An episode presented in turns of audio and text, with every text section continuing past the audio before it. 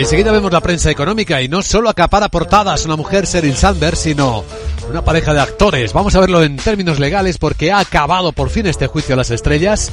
Saludamos a nuestro abogado Arcadio García Montoro. Buenos días, abogado. Buenos días, Luis Vicente. ¿De qué hablamos? Han sido poco más de dos meses acaparando titulares, como bien dices, incluso en la prensa económica. Todo empezó con aquel artículo de opinión de la actriz Amber Heard que publicó en Washington Post en el 2018 donde se declaraba víctima de violencia o como ahí se dice abuso doméstico. Como consecuencia su expareja Johnny Depp a quien no se citaba expresamente, ojo, sostuvo que le difamaba y perjudicó su carrera profesional.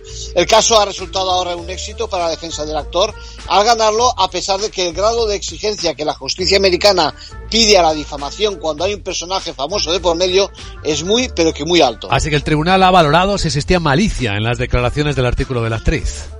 Pues eso es, eh, si lo escribió a sabiendas de que lo que decía era falso, por lo menos no fue diligente escribiéndolo. Bueno, y lo ha visto, hay que situarlo en plena explosión de la campaña del Me Too y con Trump al mando del país en aquellos momentos. Bueno, el caso es que los 50 millones de dólares solicitados por el actor han quedado tan solo en 15 y el cruce de acusaciones ha servido para destapar tantos trapos sucios que le ha costado también al actor haber sido condenado con otros dos, a pesar de que la actriz contraatacó, contraatacó pidiendo 100. En conclusión.